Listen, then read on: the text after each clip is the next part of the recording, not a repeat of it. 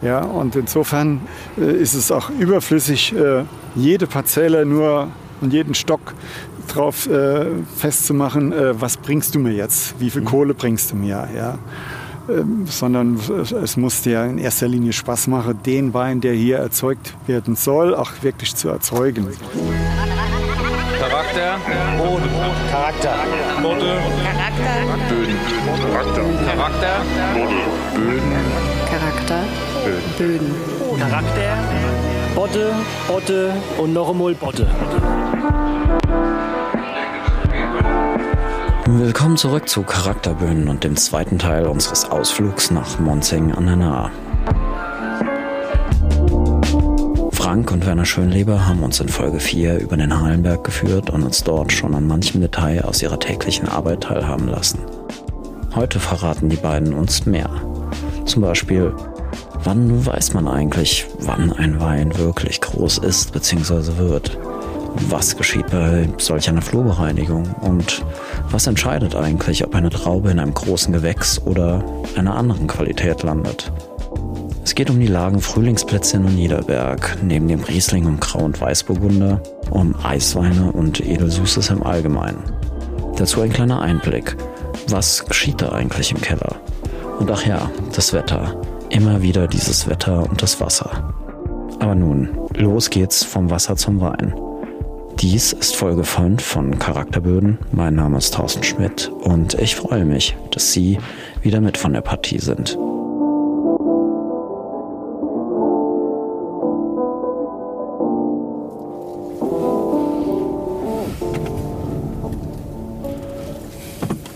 Mit wie vielen Jahren Abstand kann man denn wirklich belastbar was über die Güte von einem Jahrgang sagen?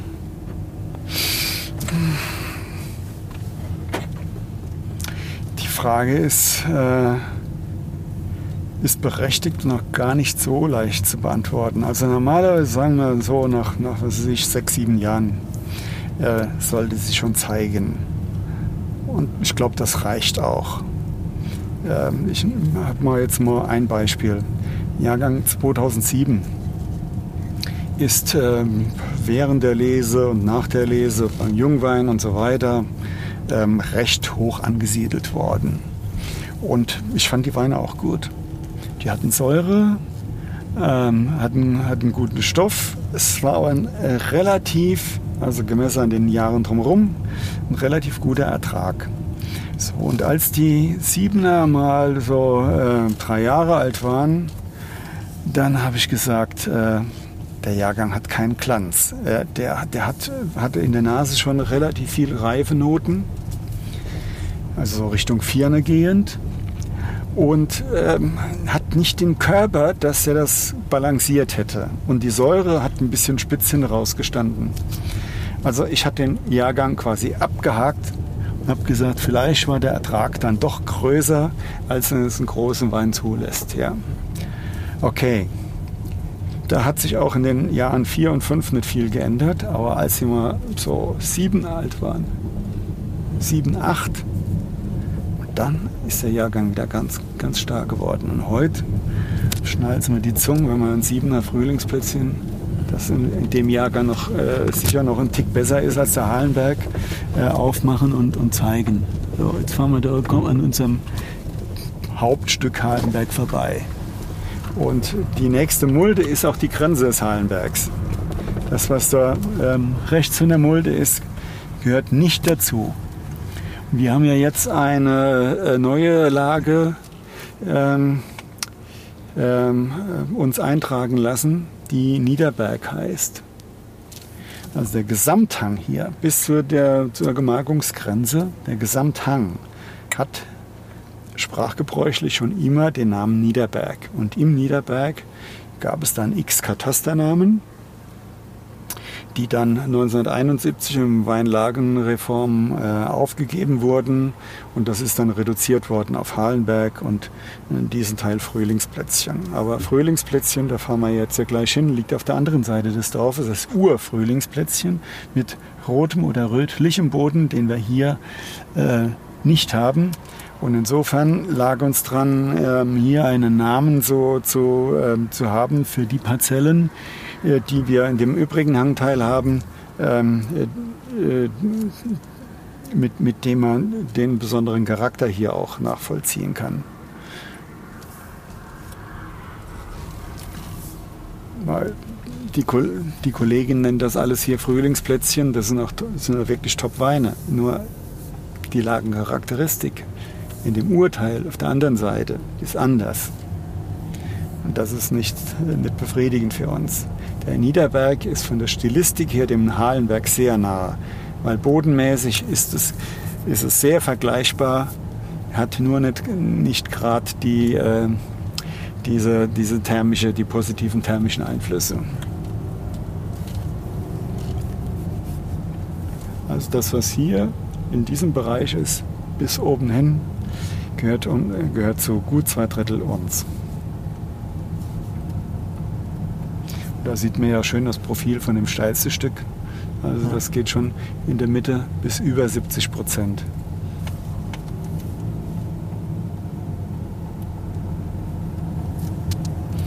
Eigentlich denkt man, dass es noch steiler sein müsste, weil 45 Grad sind 100 Prozent. Ja. Und so rein, rein gefühlt denkt man, das ist, doch, das ist doch ungefähr 45 Grad, ist es aber nicht. Ja. Ist ja auch immer ein Unterschied, was man gerade hochschleppen muss. ja, hochschleppen, das sollte man möglichst vermeiden. Also wenn, wenn da was transportiert werden muss, dann bitte von oben nach, nach unten, nicht, nicht, nicht umgekehrt.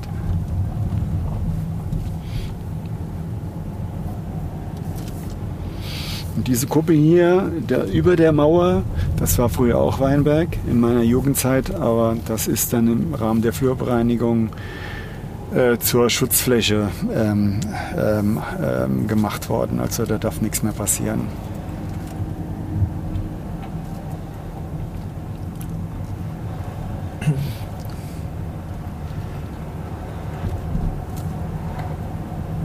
Wie hat man sich das bei der Flurbereinigung denn vorzustellen? Waren da nur Leute von der, vom Landwirtschaftsministerium oder war da auch welches von diesem legendären Weinwissen, was da rund um Kreuznach ähm, ja viele Jahrzehnte saß, auch mit involviert? Ähm, Ministerium selber, die müssen ja nur äh, die, die, ich sag mal, die, die, Zuschüsse locker machen und begutachten, ob das äh, alles äh, äh sinnhaft ist oder nicht. Die das Ministerium ist direkt nicht daran beteiligt, aber das Kulturamt, das ja dem, ähm, dem Land Rheinland-Pfalz untersteht, das ist normalerweise die, das hat die, die Planungshoheit. Natürlich alles in Absprache, äh, auch mit dem Vorortwissen, das dann die Vorstandschaft in der sogenannten Teilnehmergemeinschaft stellt. Also äh, was weiß ich, nehmen wir mal an, hier in dem Frühlingsplätzchen, das, äh, der Hang hier bis nach Weiler ähm, ist 19, in, ja, Anfang 60 eine Flurbereinigung gewesen. Das war das Erste. Und zu der Zeit gab es ja noch viel, viel mehr Grundstücksbesitzer als heute. Da waren sicher 100 Leute beteiligt also 100 Grundstücksbesitzer und die wählen dann einen Vorstand und ähm, das ist das, das Gremium, das sich dann mit den Planern vom Kulturamt äh, austauscht, äh, gemeinsame Sitzungen hat, Wegeführung, Wasserführung. Äh, das ist, sieht dann so aus, dass ähm, der, der ganze Hang oder die ganze Fläche auch kartiert ist, ähm, wird kartiert in verschiedene Güteklassen und dann heißt es zum Beispiel, ich glaube von Güteklasse 1 bis 7. Und dann hat ein Quadratmeter aus der Güteklasse 1, also der besten Klasse, ähm, mehr Werteinheiten als von der schlechtesten Klasse. So, jetzt bringt ein Winzer, ähm, was weiß ich, 100.000 Werteinheiten ein. Und die will er hinterher auch wieder haben. Das gibt dafür einen Abzug, weil es vorher keine Wege und Wasserführung gab je nachdem wie aufwendig 10%, 15% für Wege- und Wasserführung. Ähm, und ansonsten kriegt er hinterher seine Werteinheiten. Und die Winzer sind normalerweise bestrebt, auch ihre Werteinheiten wieder in, in entsprechend gutem Gelände zu kriegen. Das heißt, wer vorher in Klasse 1 und 2 war, der lässt sich nicht mit der anderthalbfachen Menge in Klasse 7 äh, abspeisen. Äh, da muss man halt immer gucken, aber die Sinn, der Sinn der Flurbereinigung ist ja gewesen, Parzellengrößen von 200, 300 Quadratmeter, 700 Quadratmeter war schon viel äh, zu zeitgemäßen Größen zusammenzufassen. Dass man nicht alle 20 Meter Parzelle hat, sondern eine mittendrin, die die ganzen Parzellen in einer vereint. Ja, natürlich gibt es da immer ein bisschen Hickhack, weil es dann immer äh, Leute gibt, die meinen, der Nachbar hat besser abgeschnitten als es selbst. Also Flurbereinigung ohne Ärger geht nicht. Aber äh, hier ist ursprünglich nur ein, ein Pfad oder ein Weg für ein Fuhrwerk ja, mittendrin gewesen. Und hier unten lang Weg und ganz oben über den Kamm. Und dazwischen die ganzen Parzellen, die ja viel kleiner waren als jetzt, äh, waren nur zu Fuß zu erreichen, so wie man das an der Mittelmosel ja in manchen Gemarkungen auch heute noch hat. Ja. Und das, was jetzt hier steht, ist in der Regel die zweite Generation nach, nach dem äh, Wiederaufbau. Weil das waren noch Zeiten, da hat man noch keine Schmalspurtraktoren. Und äh, da hat man mit Zeilenbreiten von 1,30 Meter angefangen und damit ist heute keine Mechanisierung zu machen.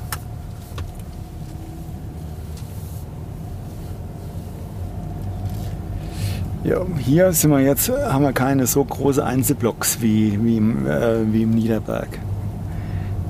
Da ist das ein bisschen verteilter und die, äh, die Boden die Bodenarten wechseln hier ähm, kleinräumiger.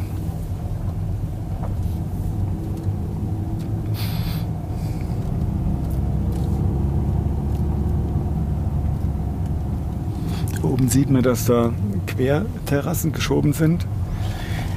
Das gehört größtenteils zum Weingut Schaus und dafür ist dann nochmal eine Zweitflurbereinigung gemacht worden. Aber der hat dann noch gut zu kämpfen, bis das Stöcke werden.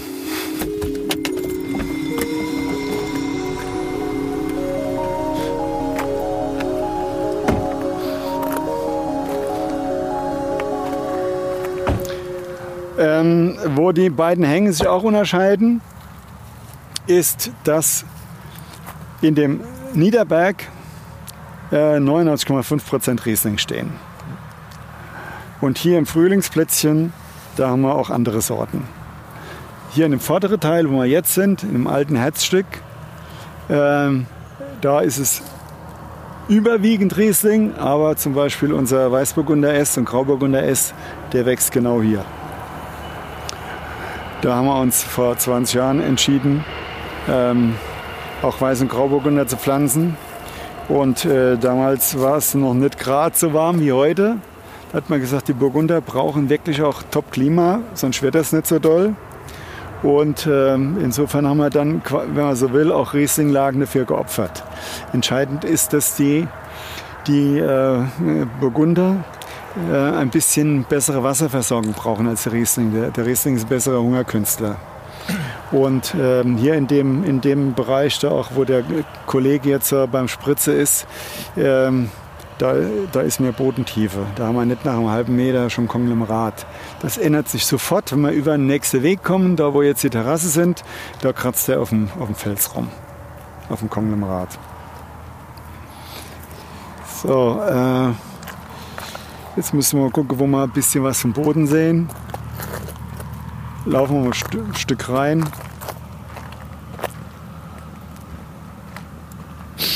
Also auf den ersten Blick sieht das ähnlich aus wie im Hallenberg. Aber es ist doch immer ein bisschen rötliche Schlemme, Bodenanteile mit dabei, Rot, Zeichen von Eisen. Und Eisen ist ein starker Bindungspartner. Ähm, also äh, die, die Böden hier, die, die werden schneller hart als zum Beispiel äh, im Hallenberg. Und wie gesagt auch ähm, großer Unterschied innerhalb einer Parzelle. Da kann es sein, dass es an der einen Stelle richtig rot ist Also der Boden ist hier ähm, ein bisschen ähm, braunrötlicher. Wenn wir jetzt 100 Meter weiter kommen, dann wird er rot.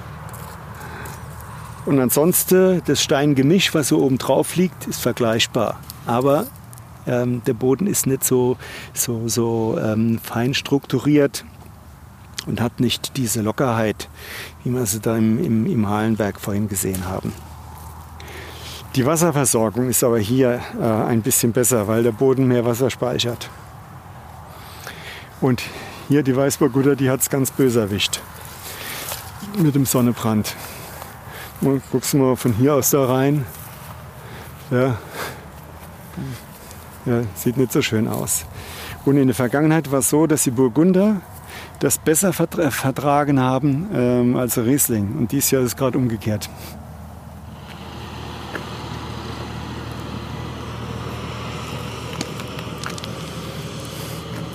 Also wir müssten jetzt eigentlich auch spritzen.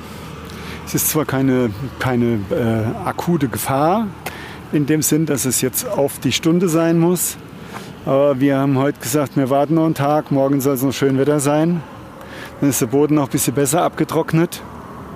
Weil äh, das, was er jetzt macht, ist schon noch Bodenstress.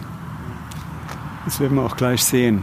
Hier siehst du ja nur, nur am oberen steile Teil, äh, wo, wo die Schlepperräder lang gelaufen sind. Aber das ist noch keine Vertiefung, keine, keine Mulde, sondern nur die, also äh, das Gras ins Kraut rausgekratzt. Ja. Äh, das ist ja ein Schlepper mit klassischen Ackerreifen, der schaufelt mehr. Das ist nicht so doll. Also Weißburgunder bis hier, und dann beginnt Grauburgunder. Da kannst du von weitem meinen, die, die, die, die Leuchte schon gefärbt. Ich kann sagen, der sieht doch fast schon grau aus. Ja. Hey, Also in dem Winkel ist es am stärksten. An den Burgundern.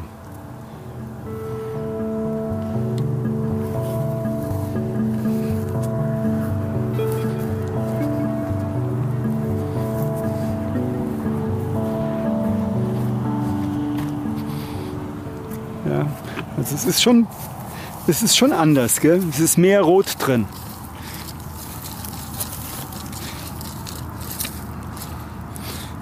Und je weiter wir jetzt hier nach, nach Westen kommen, umso roter wird's.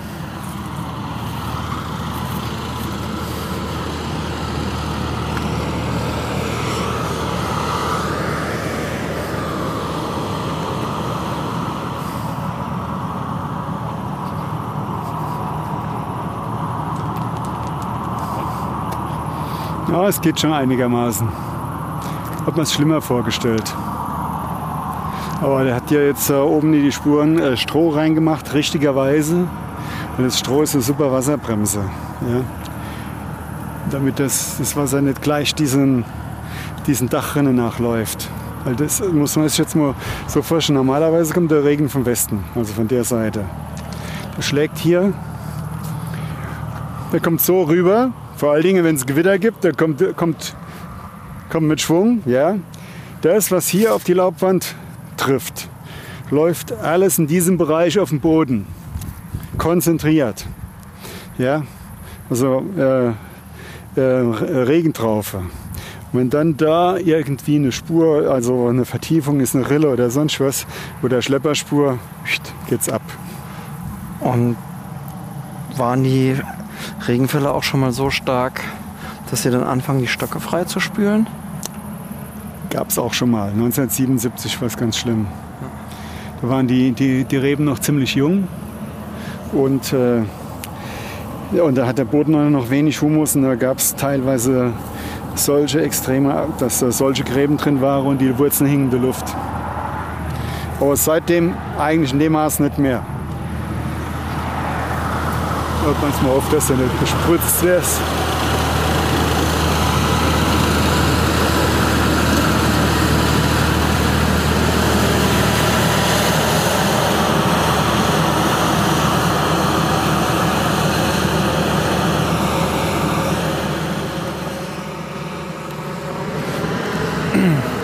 Aber welche Ironie auch, dass dann 76 so total abgeht und an 77 kriegst du halt alles weggewischt. Ist so.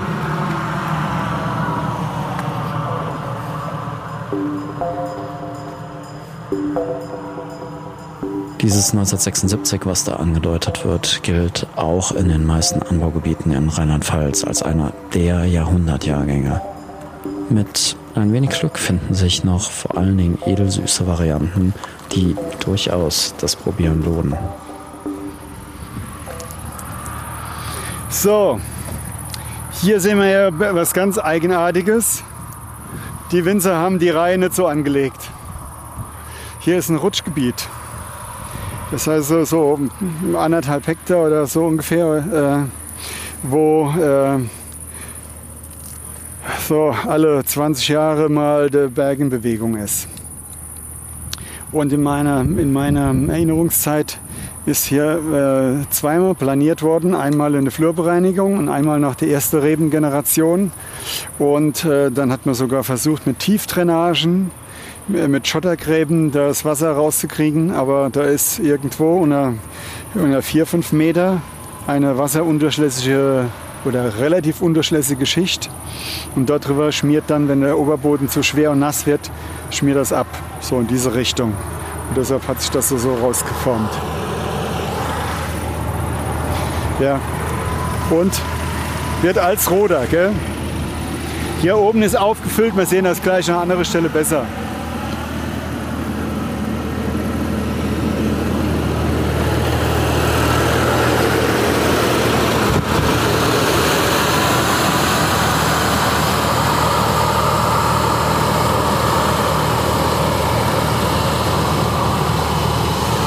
Der Kollege hat eine Winzermeisterin, die ist bei ihm angestellt.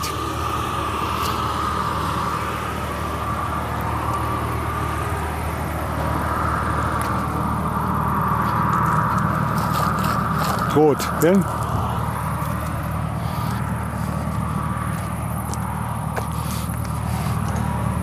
Wir haben ja auch einen Grauburg und der R. Hast du eventuell auch schon mal probiert? Und der kommt aus dem Teil dieser Parzelle. Da ist auch Grauburgunder, den da vorne hast du gesehen, wie viele ah. Verdorte da waren. Aus welchen Gründen auch immer, hier ist es noch nicht mal die Hälfte. Oh. Ja. Vielleicht ist das das bisschen, wo der andere Wingert ein bisschen mehr nach West schaut. Ja, dass er mehr von der Spätnachmittagssonne abgekriegt hat.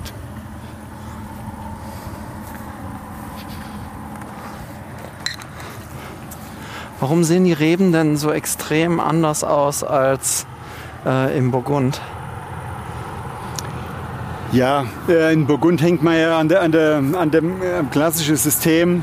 Schmale Zeilen mit, äh, mit einer hohen Stockdichte ähm, und niedriger Laubwand. Ja.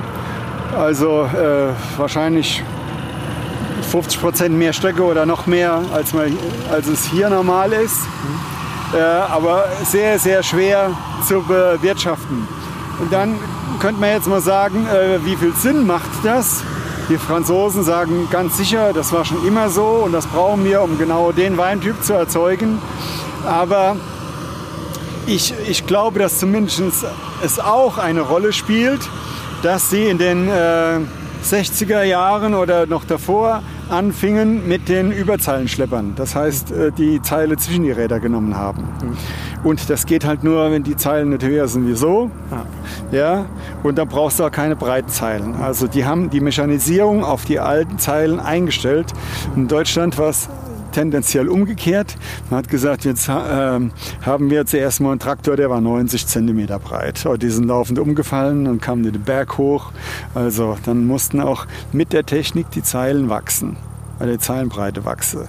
Und heute ist man so bei 1,80 Meter bis 2 Meter eigentlich ähm, wenn es um die Empfehlung geht von, von äh, Schulenseite, sollte, sollte äh, zumindest immer in fahrbarem Gelände äh, nicht weniger als zwei Meter sein und das ist auch okay.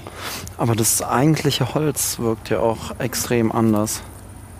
Vom Stock. Ja, wir, wir, wir versuchen einen, einen äh, geraden Stamm zu ziehen. Hm. Und in Frankreich zieht man ja immer wieder von unten raus auch äh, ähm, neue, neue, ähm, neues Holz hoch. Das kann auch sein, dass es schon die, die alte Schutzmaßnahme ist, um vor, vor SK zu schützen. Ja? Dass man immer wieder frisches Holz von, oben, von unten hoch hat. Aber die haben die gleiche SK-Kalamität wie wir. Ja. Also das würde, also als Laie wirkt das knochiger und vielleicht ein bisschen spröder.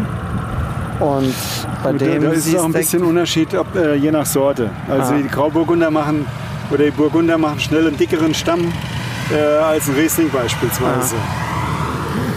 So, und jetzt hier sind wir ja hier sind wir ja richtig rot, gell?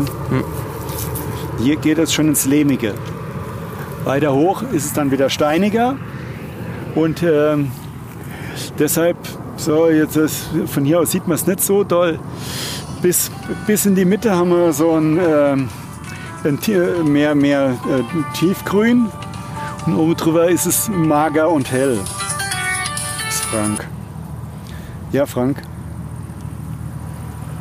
Ähm, jetzt gerade ein Audi stehen wir. Das Auto am Kreuz stehen. Jo.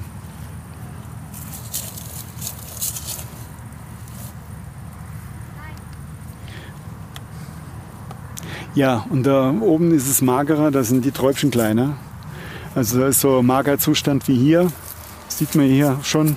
Da, wenn die Stöcke magerer werden, sind die Trauben kleiner. Guckt mal den ersten Stock an, der da noch das Saft von unterm Weg rausholt.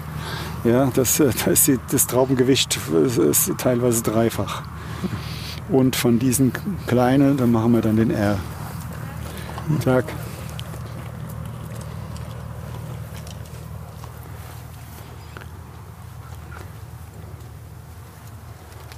Hier wird noch Top Riesling wachsen. Aber wir ähm, insbesondere so, ich sag mal vor, vor 20 Jahren, ähm, war es nicht gerade so, dass, der Ries, dass die Nachfrage nach Riesling vergleichbar war mit heute.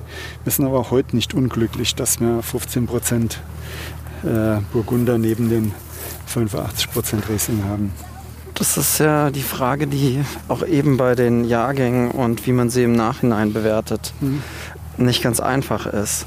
Einerseits sprichst du ja davon, dass es so deine Kinder sind und denen willst du natürlich immer ein gewisses Maß an Liebe zusprechen. Andererseits siehst du ja ganz klar Qualitätsunterschiede und musst die aber andererseits auch noch verkaufen, weil es ja ein Wirtschaftsunternehmen ist. Ja, äh, ich, ähm, ich meine, hier beim, beim Grauburgunder äh, kommen wir äh, aktuell nicht gerade auf die gleichen Erlöse, als wir hier Riesling stehen hätten. Aber vor 10, 15 Jahren war es auch noch anders. Ja, und insofern äh, äh, ist es auch überflüssig, äh, jede Parzelle nur und jeden Stock drauf äh, festzumachen, äh, was bringst du mir jetzt, wie viel Kohle bringst du mir, ja. Ähm, sondern es- muss dir in erster Linie Spaß machen, den Wein, der hier erzeugt we- werden soll, auch wirklich zu erzeugen. Und nehmen wir mal an, jetzt käme jemand und wird sagen, jetzt äh, pflanzt er hier Sauvignon Blanc. Da der Frank und ich gemeinsam sagen, interessiert uns nicht. Das ist eine Zeiterscheinung und den, das lassen wir da, wo, wo die Leute mit umgehen können. Äh, und dieses grasgrüne Zeug, was man äh, hier in, in Deutschland äh, so im breiten Publikum feiert, das äh, ist zum Beispiel in der Steiermark, äh, wo man sich schon, schon seit ewigen Zeiten mit der Sorte auseinandersetzt, inzwischen äh, nicht mehr so äh, gefragt. Das sind die bis 10 Euro, da mag man noch die Lauten und wenn es mal über die 20 geht, dann k- kenne ich also keinen von den Bedeutenden, äh, der dann auch auf diese äh, Sortenaromatik aus ist, sondern man geht da ähm, eher äh, so ein bisschen in das Vorbild von, äh, von der Loire, ähm, dass es ins, ins Salzige geht, dass man mehr Tiefe will und, und ja, das ist einfach für einen Wein, Weinliebhaber anspruchsvoller. So, und das ist, das ist die Frage. Äh, wenn wir hier was machen und wir, wir nehmen eine Top-Parzelle, dann sollte, sollte der Wein ein Gesicht haben. Es soll einen Charakter haben. Und äh, wir, wir wollen hier niemals anstinken. Geht noch alles? Ja, gut. Wir wollen hier niemals anstinken gegen äh, die Kollegen aus der Pfalz äh, oder auf dem Kaiserstuhl, äh, wo die Verbreitung der Weiß- und Grauburgunder äh, oder auch Chardonnay äh, ja, x-fache größer ist als hier. Aber wir, wir, wir sagen, es hat einen Stil. Ja? Und es kommt hier mehr Stein und die Frucht und die Kühle rüber, weil die Trauben auch äh, drei Wochen, manchmal vier Wochen später gelesen werden als im, äh, weiter im Süden. Und ähm, damit wird das nicht so, so üppig. Äh, es hat eine andere Stilistik. Ja, wiederhole mich. Nicht mit dem Anspruch, dass wir äh, den, den neuen Stil ähm, Grauen Weißburgunder für uns äh, beanspruchen. Das machen wir. Äh, da fühlen wir uns eher im, beim, beim Riesling zuberufen. Aber es hat, das kann man ja unbestritten nachvollziehen, es hat eine Klasse und wenn wir unsere Burgunder äh, den guten Kollegen von der, äh, von, vom Kaiserstuhl zeigen, dann finden sie das auch gut. Ja, es ist nur äh, genau umgekehrt, wenn die mit ihren Rieslingen kommen gegen, äh, gegen die von der Nahe und dann äh, werden die, die Riesling-Freaks sagen, ja, aber ich habe jetzt eigentlich so als äh, Urtyp Riesling mehr das im Kopf, was die von der Nahe machen. Hm. Ja, deshalb zum Beispiel Joachim Heger sagt, ich bin es leid, mit meinen Rieslinge gegen eure anzustinken. ja, so hat Gott sei Dank alles seine, seine Berechtigung.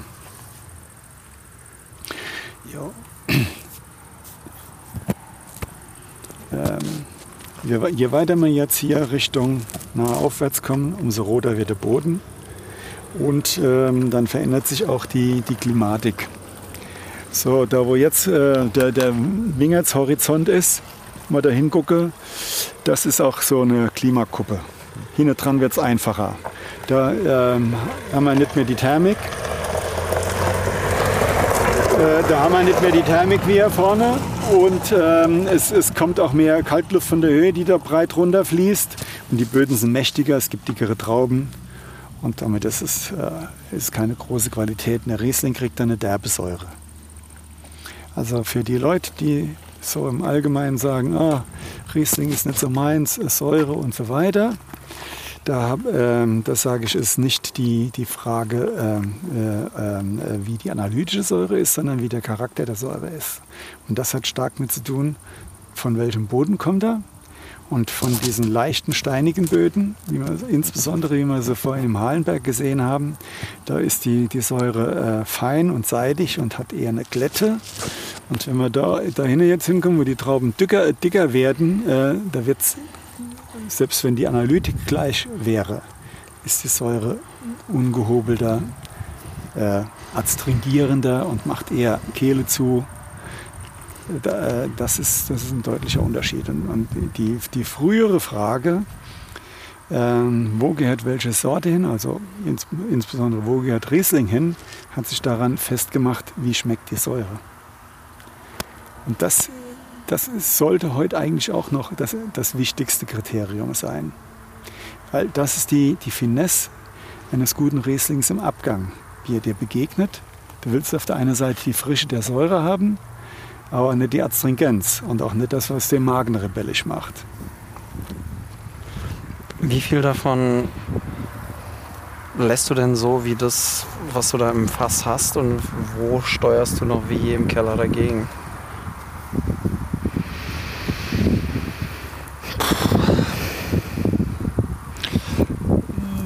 Also ich im, im Wesentlichen probiere ich eigentlich möglichst ähm, wenig Einfluss auf die, auf die Weine zu nehmen. Also ich sag mal, ich habe natürlich in dem Moment, wo wir die Trauben lesen, schon einen Gedanken oder ein, ein Ziel, was daraus werden soll. Ja, ähm, also ob das jetzt, sage ich mal, Basisqualität oder Lagenqualität gibt, äh, ob das trocken oder äh, fruchtsüß werden soll. Und ähm, ich sag mal, insofern entscheide ich auch, in welchem Gebinde, also ob Fass, also Holzfass oder, oder Edelstahltank, äh, der Wein vergärt, ähm, ob er eben ein bisschen wärmer oder ein bisschen kälter vergärt. Ähm, Also insofern nehme ich da natürlich schon Einfluss.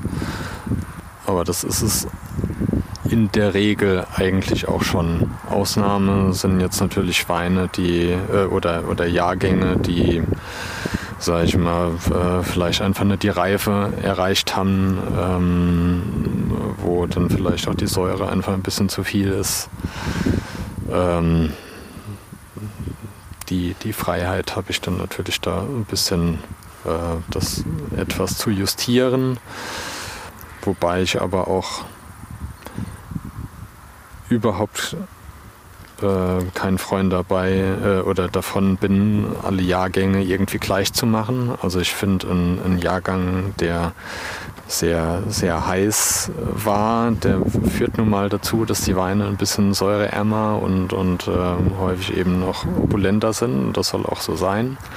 Äh, ein sehr kühler Jahrgang wie 2010, sage ich mal, der soll, da soll man auch am Ende noch merken, wie es war und nicht irgendwie versuchen, das äh, den ähm, durch, äh, durch äh, Chaptalisation und Entsäuerung, äh, ähm, ja, und Entsäuerung, äh, sag ich mal, dahin zu kriegen, dass er nachher schmeckt wie ein 2009er. Das, das kann nicht sein. Ja, man kann da natürlich so im, im gewissen Rahmen äh, versuchen, ähm, sage ich mal, die Spitzen so ein bisschen zu brechen. Ja, also es will ja keiner einen Wein haben, der erst äh, nach zehn Jahren irgendwie nur ansatzweise trinkbar ist. Ja, also wenn es so schlimm ist, äh, dann ähm, bin ich da schon der Meinung, dass man auch äh, äh eine Säure ein bisschen korrigieren kann. Ja. Aber wie gesagt, bitte nicht so weit, dass es halt eben schmeckt äh, wie äh, aus einem ganz anderen Jahrgang. Könnt ihr euch das von der Menge und vom Platz her erlauben, dass ihr Jahre auch erstmal eine Dekade liegen lassen könnt, bis ihr die in den Handel bringt? Für ganz kleine Positionen, äh, ich sage jetzt mal so was, was edelsüßes, wo es eh nur, was es sich 100, 200 Flaschen davon gibt, ist das sicherlich kein Problem. Ja. Äh, Wenn es um mehrere tausend Flaschen geht, dann ist das naturgemäß etwas schwierig. Zum einen überhaupt die, die Lagerkapazität sich so lang zu blockieren und zum anderen ist es ja dann auch so, ähm, wenn das jetzt nicht ganz außergewöhnliche und neue Weine sind, äh, da, es wartet ja auch die Kundschaft eigentlich immer auf den neuen Jahrgang. Ähm, und insofern ähm, funktioniert das eigentlich in der Regel auch gar nicht. Also zumindest mal nicht, wie gesagt, nicht mit Weinen, die eben ähm, im, im gewohnten Programm immer drin sind. Ja. Ein Gedanke, der mir sehr gut gefällt, ist, dass man einfach sagt, okay, ähm, Menge X behalte ich mir zurück. Ich sage mal vielleicht 10% von dem, was abgefüllt wurde. Und ähm, das lege ich dann mal drei, vier, fünf, zehn 20 Jahre, je nachdem, was es ist und was ich, was ich mir dabei denke, äh, eben zurück und bringe das dann wieder, wenn ich sage, okay, jetzt schmeckt das richtig geil und äh, jetzt ist der Zeitpunkt gekommen. Ja, 10% ist doch schon signifikant. Ja gut, es kommt drauf an. Also ich meine, sind das jetzt 10% von äh, 10.000 Flaschen oder von, mhm. äh, von 1.000 Flaschen? Mhm. Oder, ja. Wie groß sind denn die Schwankungen die ihr so im Output habt? Die wir? Wie sind denn die Schwankungen im Ertrag? Von äh, insgesamt. Ja. Ich sag mal von, von äh, also wir, wir bewegen uns heute da,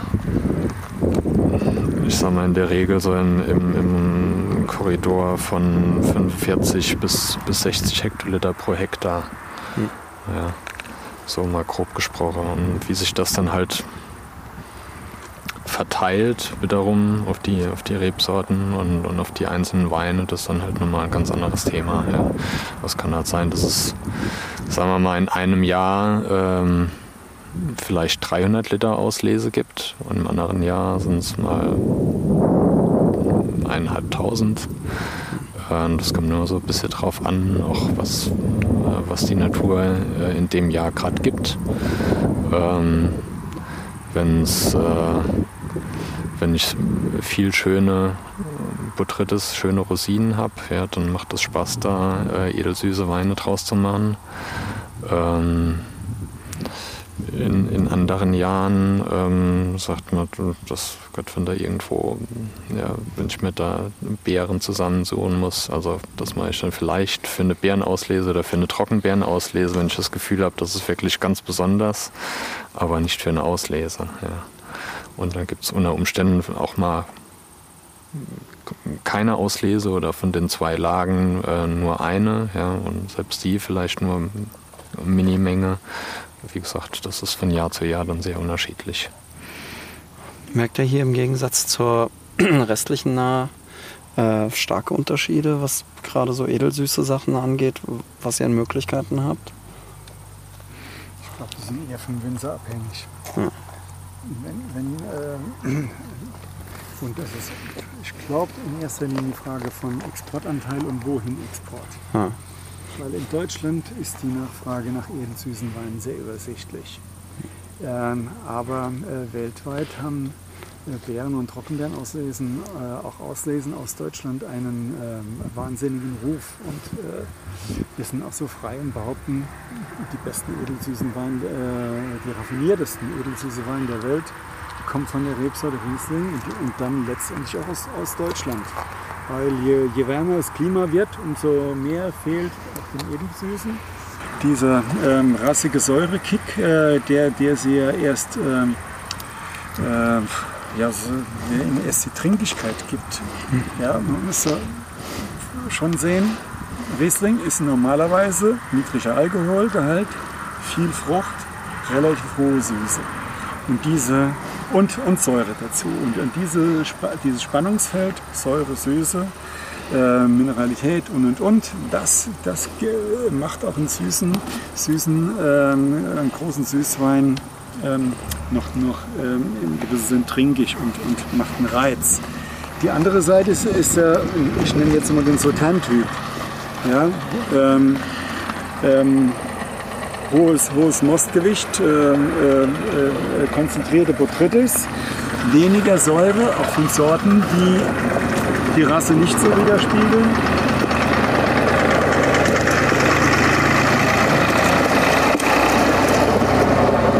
Und dann, dann haben wir hohe Alkoholgehalte äh, plus Süße. Und die sind, sind dann eher mächtiger.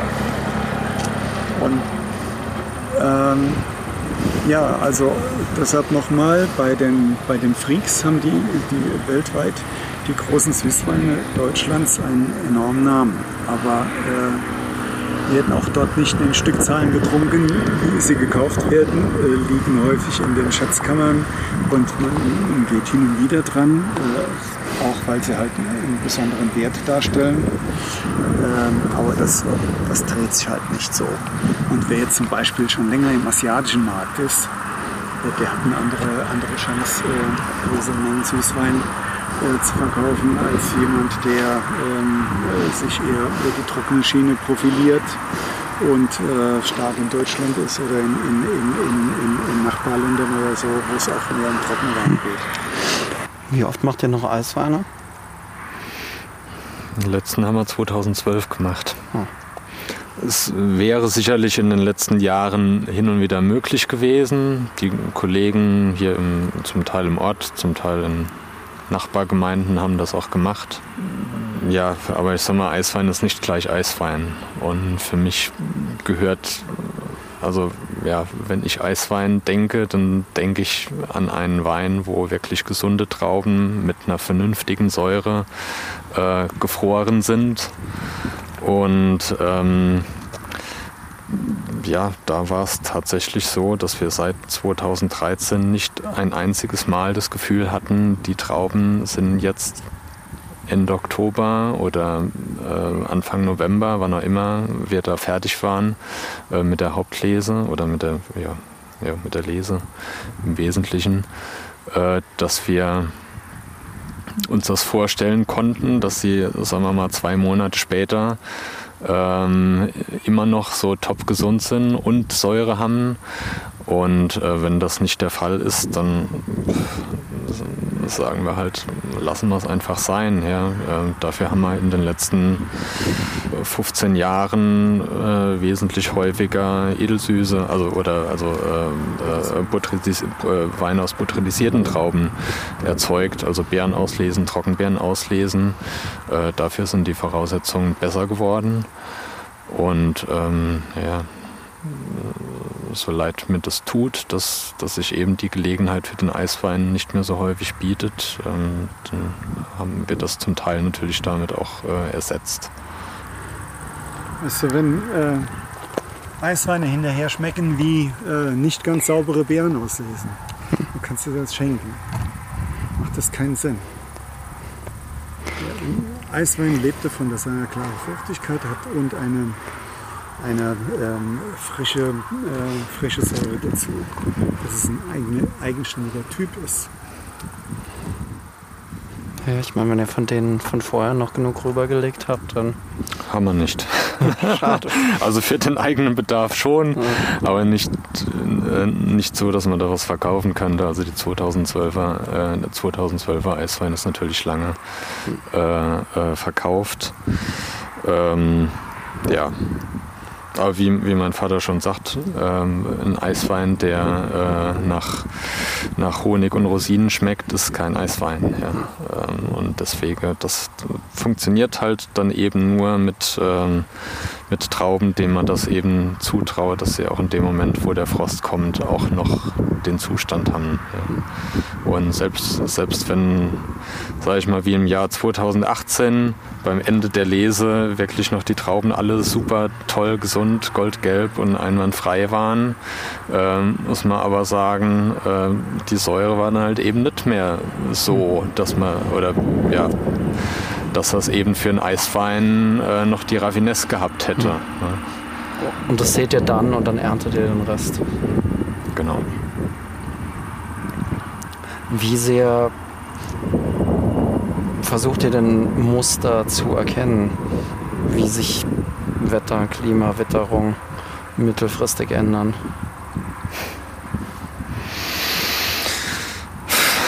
Das ist eine Frage, die, äh, glaube ich, keiner wirklich beantworten kann. Äh, vor allem die Frage, wie schnell das geht, ähm, ist äh, ja, nicht viel mehr als Spekulation. Ja. Ähm, wir merken das natürlich, dass es schon sehr, sehr viel getan hat, ähm, dass äh, der Weinbau heute äh, hier an der Nahe äh, schon ein, ein, ganz anderer ist, als er in den 70er und 80er und Anfang der 90er Jahre war.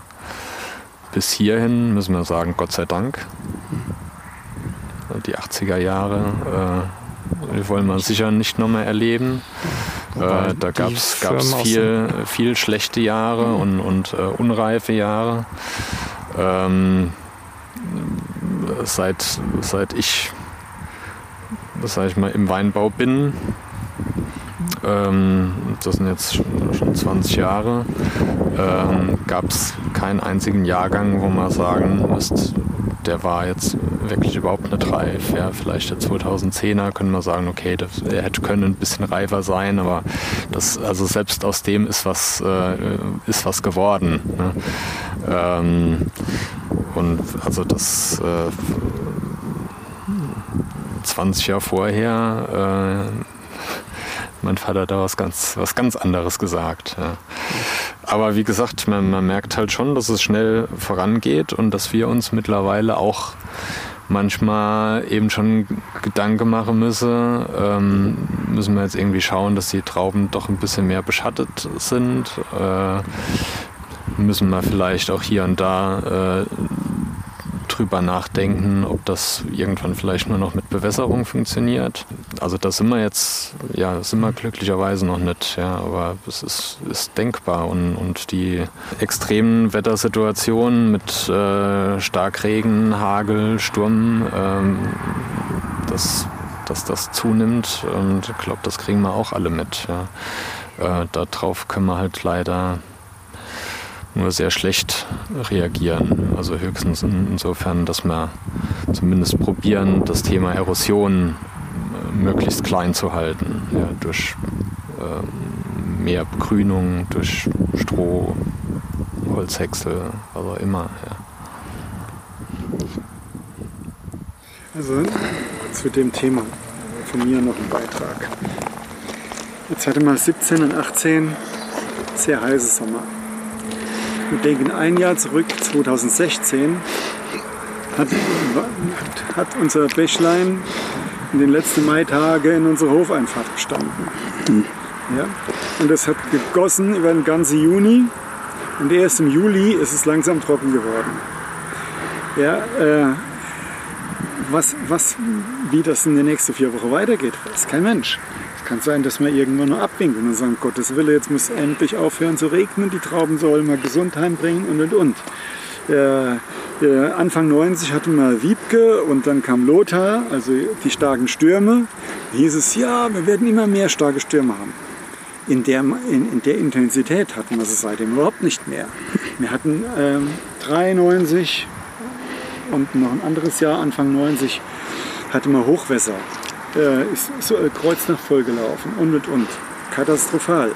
Da hieß es, wir werden mehr Hochwässer kriegen. Hatten wir auch in der Zeit nicht mehr. Also, das ist auch so. Hallo. Ja, dass es ähm, irgendeine Häufung von irgendeinen Dingen mal ein paar Jahre gibt und dann ist es auch mal wieder anders. Ja, und bis das mal, ich meine, wir wollen, was, was unstrittig ist, dass die Durchschnittstemperaturen über die letzten 20 Jahre gestiegen sind. Ja, und dann nehmen wir die letzten zwei Jahre, da haben sie so einen richtigen Sprung gemacht. Was nächstes Jahr ist, wissen wir auch noch nicht. Ja. Schauen wir mal. Bedenken und Ängste sind ja auch sehr mode- und konjunkturabhängig. Ja. Äh, da hilft es ja vielleicht auch ab und zu mal noch mal jemanden in der Nähe zu haben, der sagen kann, so, warte mal, das haben wir vor 30 Jahren auch schon mal gedacht und es wächst immer noch. Mhm. Also ich meine, es ist ja dann schon sicher auch... so. Hm? Das ist sicher so.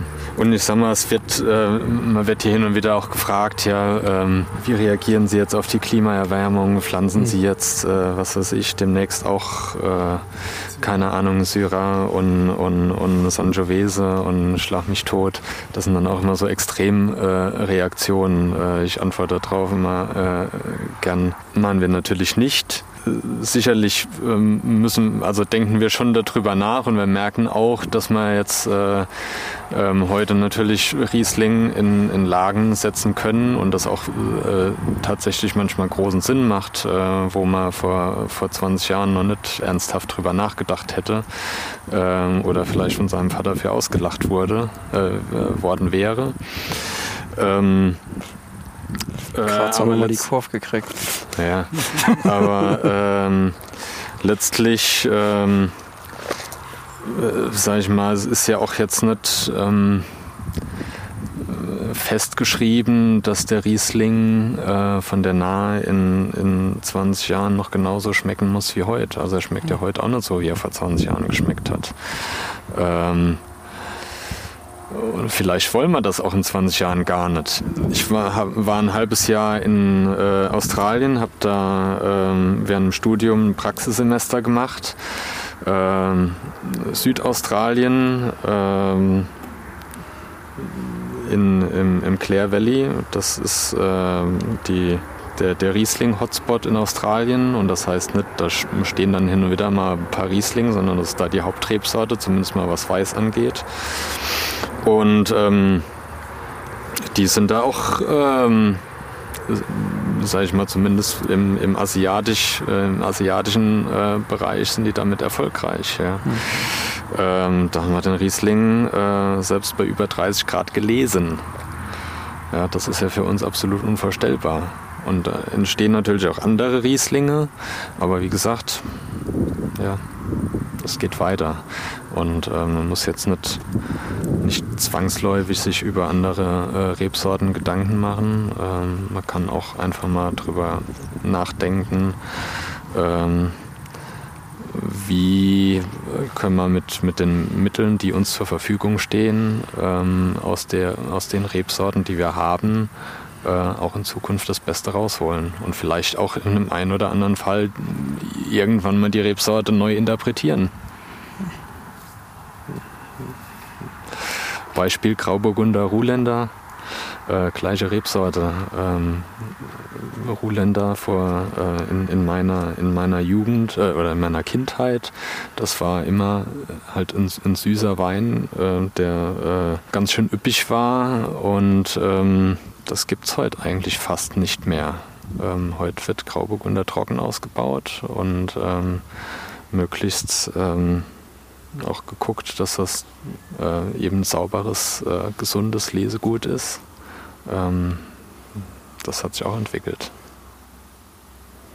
Hier draußen haben wir eigentlich die großen Themen soweit durch, oder? Mhm. Ähm, sollen wir dann mal noch zur, zur Basis zurück? Das ist Space Base. Hm. Ja. Für Grauburgunder auch interessant mit zum Maischefvergarn ist ja eigentlich einer der wenigen Weißweine, die dann rot werden, oder? Weil es ja so eine rötliche Haut auch hat. Ja, so rosa kann das rosa, dann werden. Ja. Mhm. Natürlich nur einmal getäuscht in Italien. Das Rotwein serviert, aber war dann ein Maischefvergarn. Ja, ja. ja gut, das kann natürlich in Italien noch ein bisschen extremer werden. Das ist ja hier auch sehr... Äh, sehr vom Jahr abhängig. Ähm, also es gibt tatsächlich äh, Jahre, das sieht auch hier der Grauburgunder schon dem Spätburgunder sehr ähnlich. also wir haben das auch schon gehabt. Rot, äh, rosa, rosa Saft haben wir selten. Ja. Äh, und in, in, den 70er... Ja, hatte Spätburgunder ja auch nicht. Ja, ja. Wir hatten in den 70er, hatte man von einem Kollege ähm, Traube ähm, Wingert in Pacht, Bewirtschaftung im Springbrunner ohne. Und äh, das war noch, das war noch anderer Klon. Und da war das Saft, also ohne Standzeit, war der Saft richtig, richtig tief rosé. Saft. Und nicht bei 100 Grad, sondern vielleicht bei 85 oder 90. Äh, das äh, habe ich in der Zwischenzeit nicht mehr erlebt. Da hatte man so einen leichten äh, leichte Schimmer und das nimmt die Hefe von sich aus raus. Die, äh, das sind keine echten Farbstoffe. Und, äh, ähm, wenn die dann auf der Maische angären, dann äh, wird hier noch deutlich mehr gelöst. Dann kommen wir vielleicht an so halbechte Farbstoffe, die dann hinterher in Richtung Roséton gehen. Oder fast wie ein junger Rotwein.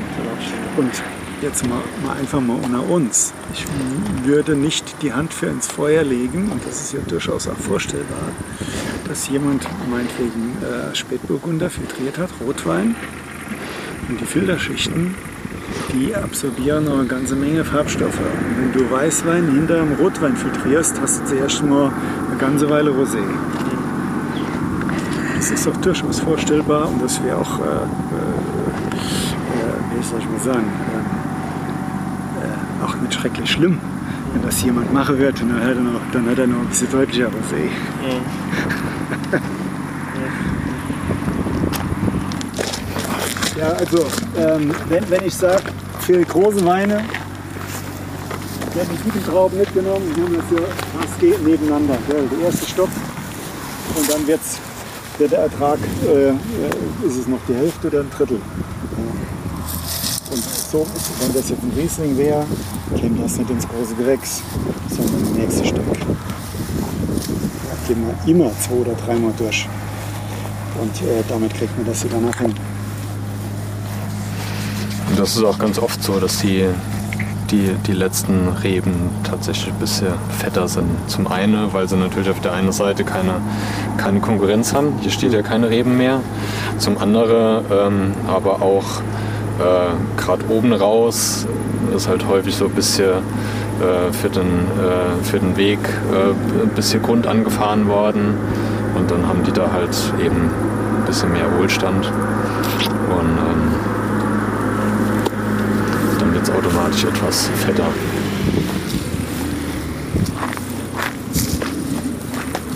zum Beispiel Eska-Syndrom. Spricht er von Tigermuster. Der Stock ist, ist krank.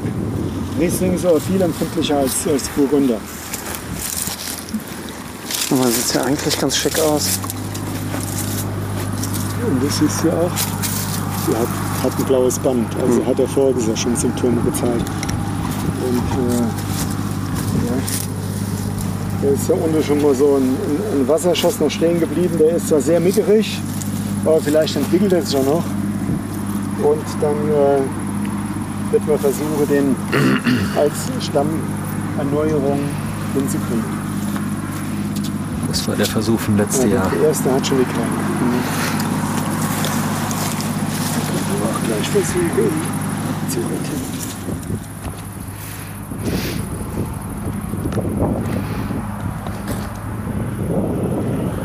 Wird es eng oder zieht es weiter?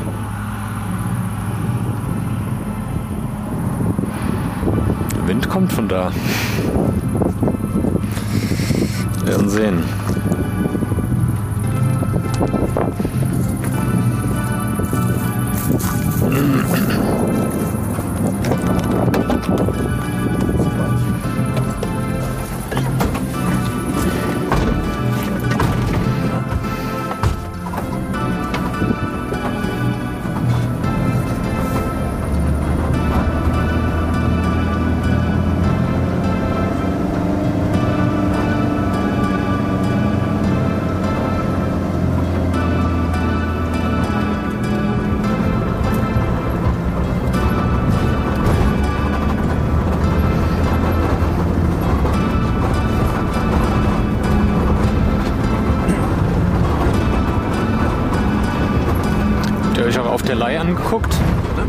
Der Leih wart ihr auch? Ja, waren wir auch da.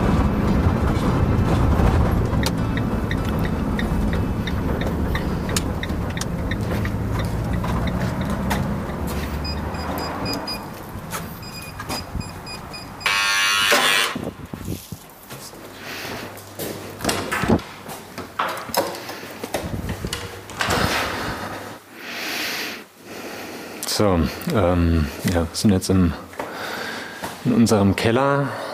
Ähm, ein Keller, der natürlich auch über die Jahre hier sich ein bisschen entwickelt hat.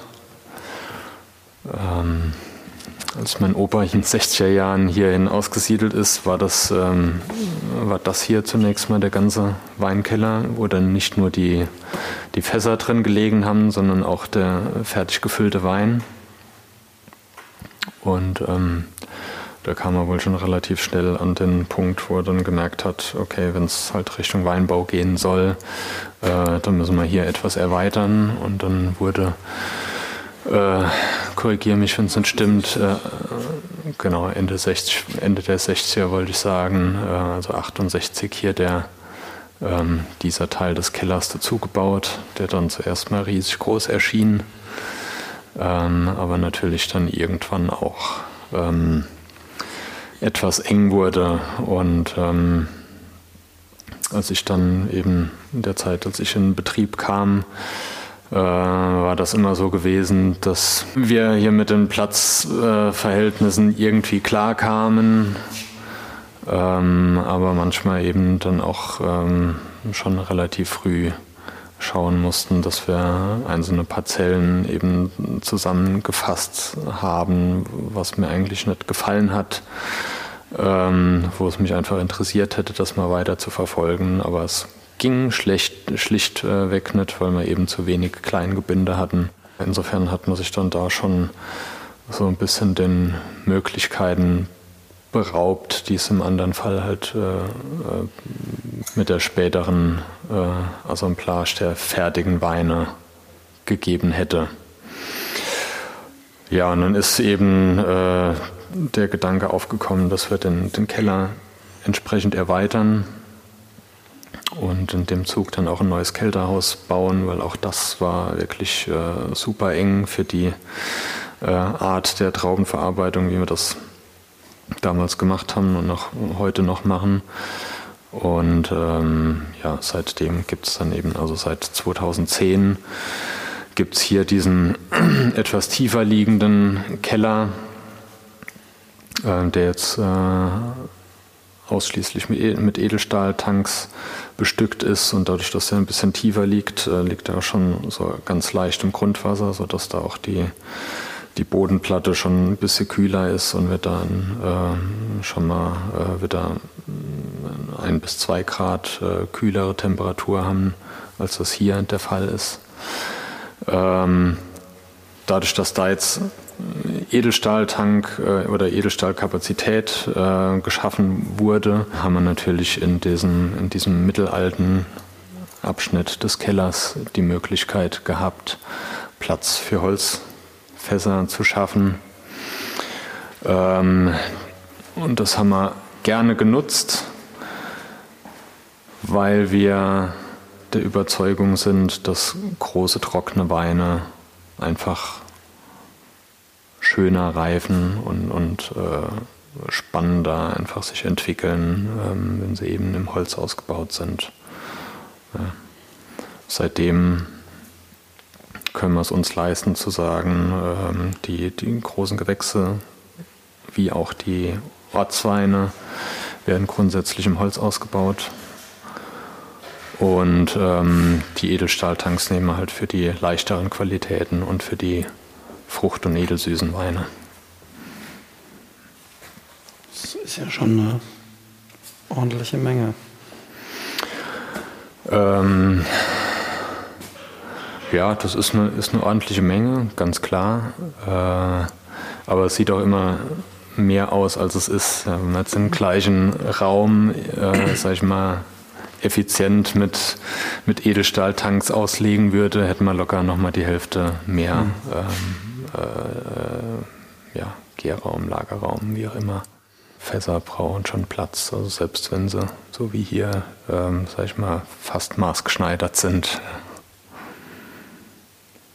Also wir haben hier die, die Fässer ähm,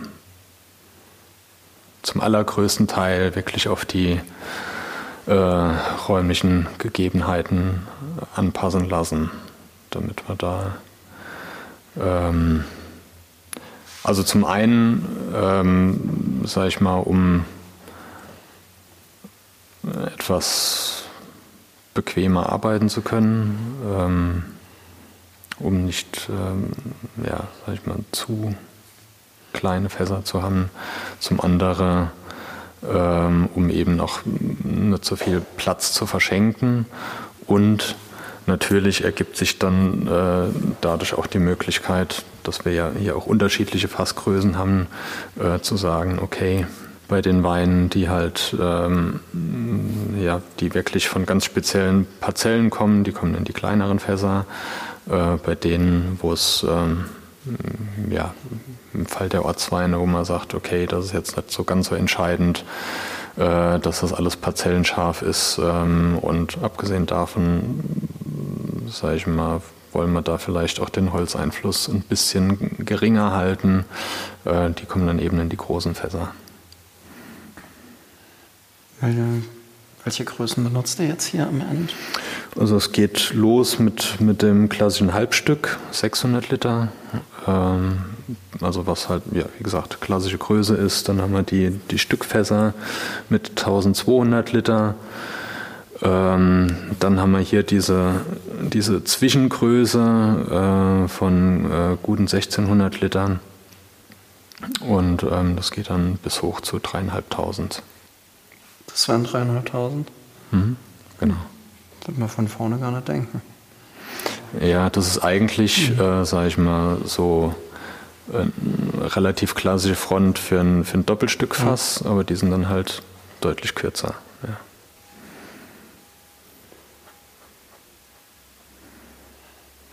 Also ein, Drittel länger als ein Doppelstück. Und wo keltert ihr? Ähm, das Kältehaus ist äh, direkt hier über, über diesem neuen Teil des mhm. Kellers. Ähm, ist im Moment eigentlich als solches äh, nicht erkennbar, weil wir das nach dem Herbst komplett ausräumen. Dann wird, werden die Maschinen alle in das alte Kälterhaus äh, gestellt, das jetzt uns eigentlich nur noch als ähm, Lagerraum sozusagen, Abstellraum für, für diese Dinge äh, herhalten muss. Und das Kälterhaus wird jetzt halt genutzt als äh, Fertiggutlager. Also wenn die Weine fertig ausgestattet sind, dann kommen sie da rein.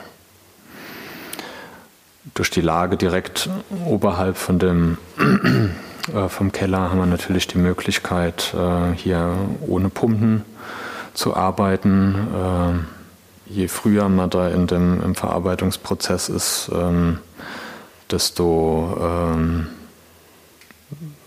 ja, wichtiger finde ich das eigentlich, weil ja, es sind ja Trubstoffe im, im Most drin. Ja.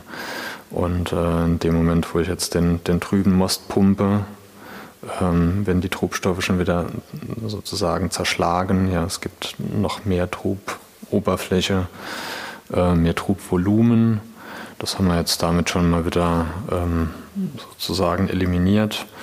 Abgesehen davon ist es natürlich irgendwie finde es auch ganz schön, wenn nicht alles mit Lärm verbunden ist und es einfach schön äh, mit Falldruck äh, in, in, den Tank läuft.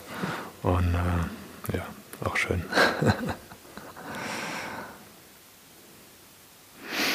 ja, die Edelstahltanks ähm, äh, sieht man jetzt auch, die haben die haben ja die Möglichkeit, die Temperatur zu steuern. Äh, das heißt, theoretisch kann der Most, der Wein äh, gekühlt werden, könnte auch äh, erwärmt werden, um die, die Gärung zu fördern. Ähm, die Gefahr, die Möglichkeit hat, ist natürlich immer, dass man ähm, irgendwie so nach Schema F dann auch verfährt und äh, am besten den einen Tank wärmt und den anderen kühlt. Und wenn es dann irgendwie die Gärung sich so und so entwickelt, dann machen wir es gerade andersrum. Ähm, das liegt mir natürlich ganz fern. Also ich nutze das ähm, eigentlich, um erstmal um die Moste runterzukühlen, wenn's, wenn sie halt, wenn die Trauben äh, wärmer reinkommen, als ich es mir wünsche. Und ansonsten einfach um die, die Spitzen in der Temperaturentwicklung äh, ein bisschen äh, zu brechen. Also bei der Gärung wird der Most oder der Wein, der Wein äh, wird ja warm. Und äh, ab einem gewissen Punkt ist das äh, für die Aromatik auch äh, nicht mehr förderlich. Deswegen kann man dann eben sagen, jetzt machen wir mal, äh, kühlen wir den mal wieder einen, Grad runter. Und ähm, damit, da haben wir halt die Möglichkeit. Ja. Und letztendlich natürlich auch äh, bei äh, Spätlesen, Auslesen, Kabinetten, ähm, die dann noch eine gewisse äh, Restsüße sich natürlich bewahren sollen. Es ist natürlich auch schön, wenn man sagen kann, okay, ähm, jetzt machen wir den richtig kalt und dann ähm, bleibt die Gärung von allein stehen und dann kann ich ein bisschen warten, bis sich das äh, stabilisiert hat, äh, bis das äh, Acetaldehyd abgebunden ist und ähm, kann dann einige Zeit später äh, schwefeln, wo man halt früher äh, schon ja, deutlich rabiater rangehen mussten. Das ist auch großer, ja, großer Vorteil. Bei den, äh, bei den Holzfässern hier ähm, gibt es die Möglichkeit nicht. Die sind ja noch äh, im Wesentlichen wie zu Großvaters Zeiten. Ähm, das heißt, wenn man da äh, die machen lässt, dann kann das auch sein, dass da während der Gärung richtig warm wird. Ähm, auch wärmer, als man das, ähm, sag ich mal, so in der Schule mal gelernt hat. Das kann man sich dann überlegen, ob man das so akzeptiert. Ob man sagt, das ist, gehört dann irgendwie auch dazu zum äh, Ausbau im Holzfass. Oder ähm, ob man sagt, okay, jetzt für den für den Fall der Fälle äh, haben wir hier noch, noch Kühlschlangen, die wir eben ähm, oben ins, ins Spundloch ähm, reinstecken können und wo dann eben auch die Kühlflüssigkeit äh, zirkuliert, wo man dann auch sagen kann, okay, jetzt wird mal äh, ein paar Stunden lang gekühlt und dann sind wir wieder, was weiß ich, in Grad 2 kühler. Ja, das ist auch immer so ein bisschen, ja, ist eine Frage der Philosophie. Ähm, beides beides habe ich schon gemacht. Also wie gesagt, das ist halt so ein bisschen mit den Holzfässern schon ein etwas, ähm, ja, eine etwas klassischere Arbeitsweise.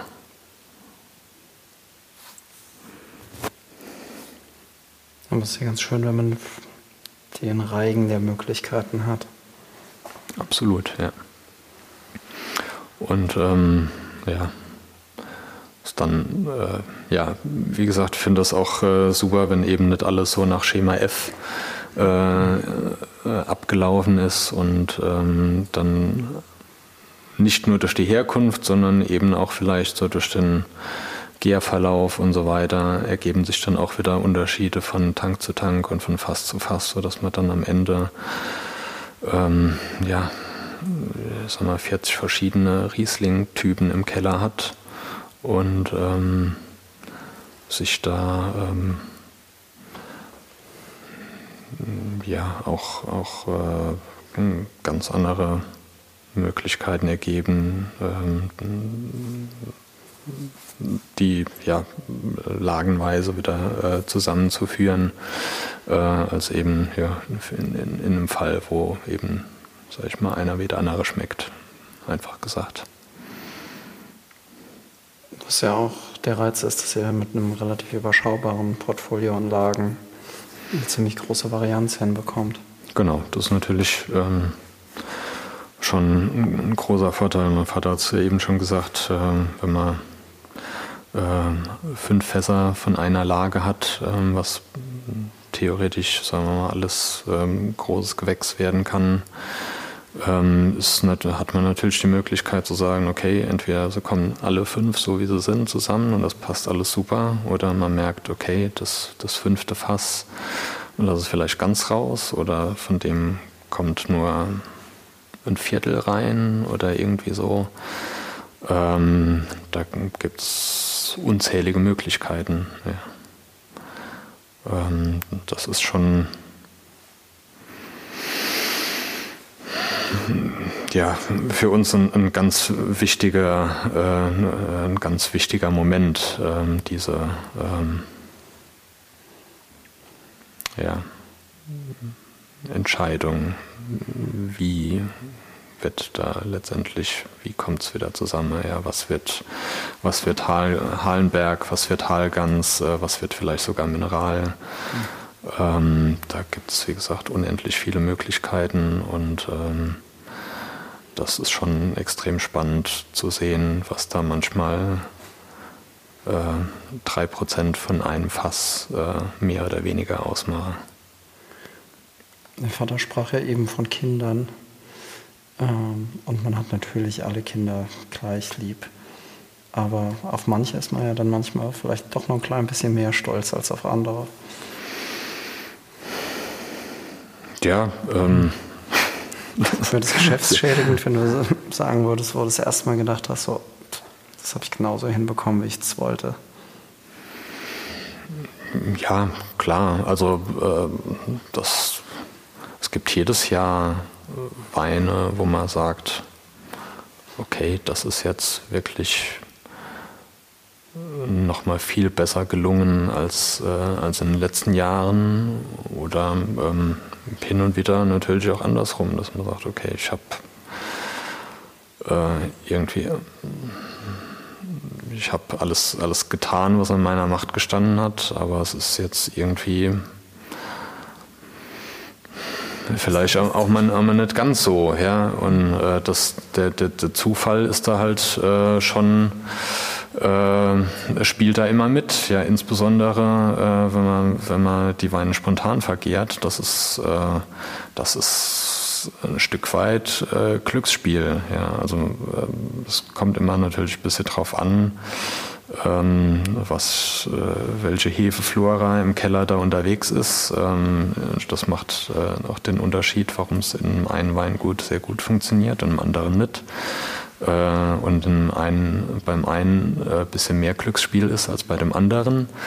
Ähm, aber ich sage jetzt mal äh, einfach von der, von der Ausprägung dieser typischen Spontangäraromen zum Beispiel, ja, da gibt es ähm, Jahrgänge, äh, da schmecken die spontan vergorenen Weine ähm, fast genauso wie, oder vielleicht ganz genauso wie die, die mit Reinzuchthefe vergoren sind.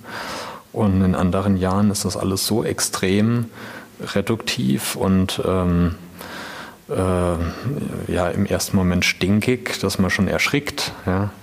Und ähm,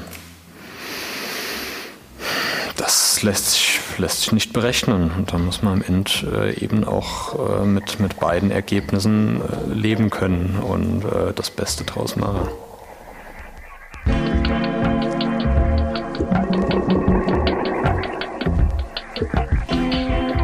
Mancher wird sich nun wundern, warum hier gar so defensiv gesprochen wird. Zählt das, was dort in Monsing auf die Flasche kommt, doch zum Besten, was weltweit an Weißwein so produziert wird. Aber vielleicht liegt auch genau hier der Schlüssel dazu. Das Streben, möglichen Fehlern möglichst wenig Raum zu geben. Wir jedenfalls freuen uns auch schon auf den nächsten Jahrgang. Und Sie hoffentlich auch. Und auf die nächste Folge, wo es dann ins Rheingau gehen wird. Das war Episode Nummer 5 von Charakterböden, einer Jadestar-Produktion. Redaktion, Interviews und Fotos Thorsten Schmidt, Schnitt und Mischung Marc Übel. Titelmusik Oliver Dorian Concept Johnson und Dennis Edlep Hürter. Musik Marc Übel, Frank Westerkamp und Dennis Hürter. Logo und Cover Jonathan Gehlen. Lektorat Carmen Hoffmann. Webseite Jan-Niklas Jansen. Wir danken wieder allen Winzerinnen, ihren Teams und ihren Familien. Und heute ganz besonders Hanne Frank und Werner Schönleber für ihre großzügige Zeit im Rahmen dieses Podcasts. Und die Liebe zum Detail, mit der sie jeden Tag aufs Neue an die Arbeit gehen. Wohlsein.